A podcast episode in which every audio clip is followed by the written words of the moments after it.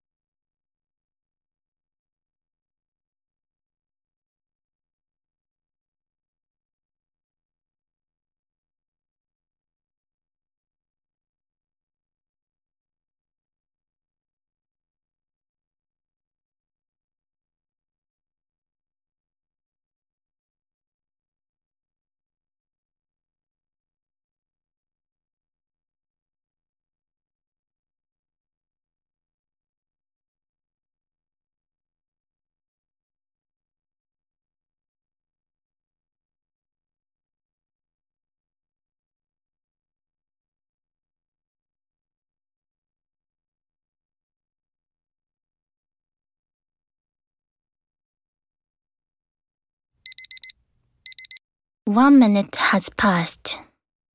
Which topic did you choose? Topic 4 What can be done to improve Japan's education system? You have two minutes. Please begin.